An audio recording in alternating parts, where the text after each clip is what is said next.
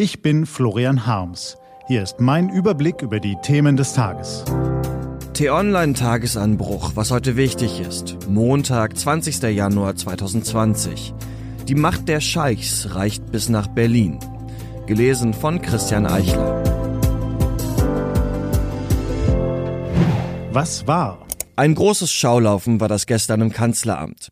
Frankreichs Macron, Russlands Putin, Italiens Conte, Ägyptens Sisi, Erdogan aus Ankara, Johnson aus London, Pompeo aus Washington, Guterres für die UN und von der Leyen für die EU. Dazu die Rivalen Al-Sarraj und Haftar aus Libyen und zwischendrin die Kanzlerin im kobaltblauen Blazer. Alle wollen sie mitreden, wie es im Krisenstaat Libyen weitergeht und alle haben sie ihre eigenen Interessen.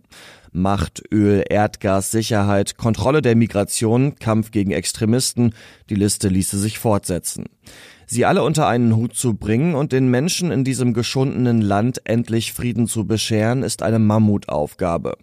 Dafür genügt ein einziger Gipfel nicht. Daher dürfte es der größte Erfolg des gestrigen Sonntags sein, dass diese Konferenz in Berlin überhaupt stattfinden konnte. Sie machte, wie unter einem Brennglas, die Funken des libyschen Brandherz sichtbar. Viel ist in diesen Tagen von Herrn Putin und Herrn Erdogan die Rede, die in Libyen wiederholen wollen, was sie schon in Syrien getan haben. Ein strategisch wichtiges Land unter sich aufteilen, indem sie Söldner entsenden, Druck ausüben, Fakten schaffen. Erst spät haben die Europäer begriffen, was da vor ihrer Haustür geschieht, womöglich zu spät. So gesehen war Merkels Libyen-Konferenz vielleicht der letzte entschlossene Versuch der Europäer, bleibenden Einfluss auf die Entwicklung zu nehmen. 55 Punkte umfasst das Abschlussdokument, doch es erschöpft sich überwiegend in Absichtserklärungen und Appellen. Nur wenige Punkte sind bindend. Der wichtigste besteht aus einem einzigen Satz. Wir verpflichten uns, uns nicht in den bewaffneten Konflikt in Libyen und in die inneren Angelegenheiten Libyens einzumischen und wir rufen alle internationalen Akteure dazu auf, dasselbe zu tun. Würden sie diese Vereinbarung wirklich ernst nehmen, müsste Herr Putin seine Söldner der Wagner-Kampftruppe und Herr Erdogan seine aus der freien syrischen Armee rekrutierten Söldner sofort zurückpfeifen. Es ist nicht zu erwarten, dass sie dies tun werden. Merkels Fazit wir wissen, dass wir nicht alle Probleme in Libyen lösen konnten. Ich mache mir keine Illusion, dass das natürlich noch eine schwierige Wegstrecke werden wird. Ergo, in Libyen glimmt nach der Berliner Mammutkonferenz ein kleiner Hoffnungsschimmer, aber er kann auch schnell wieder erlöschen.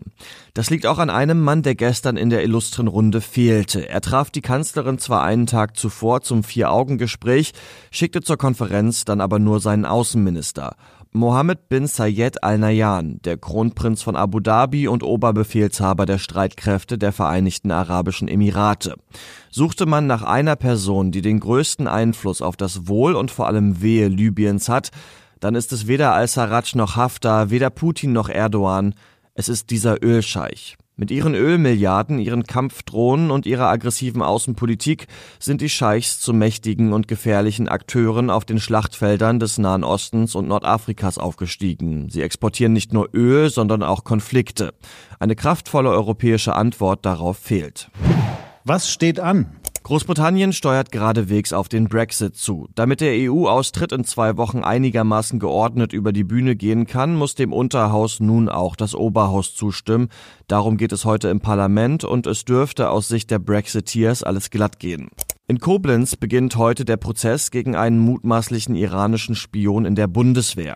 Die Bundesanwaltschaft wirft ihm Landesverrat in besonders schwerem Fall vor. Seine Gattin ist wegen Beihilfe angeklagt. Das war der T-Online-Tagesanbruch vom 20. Januar 2020.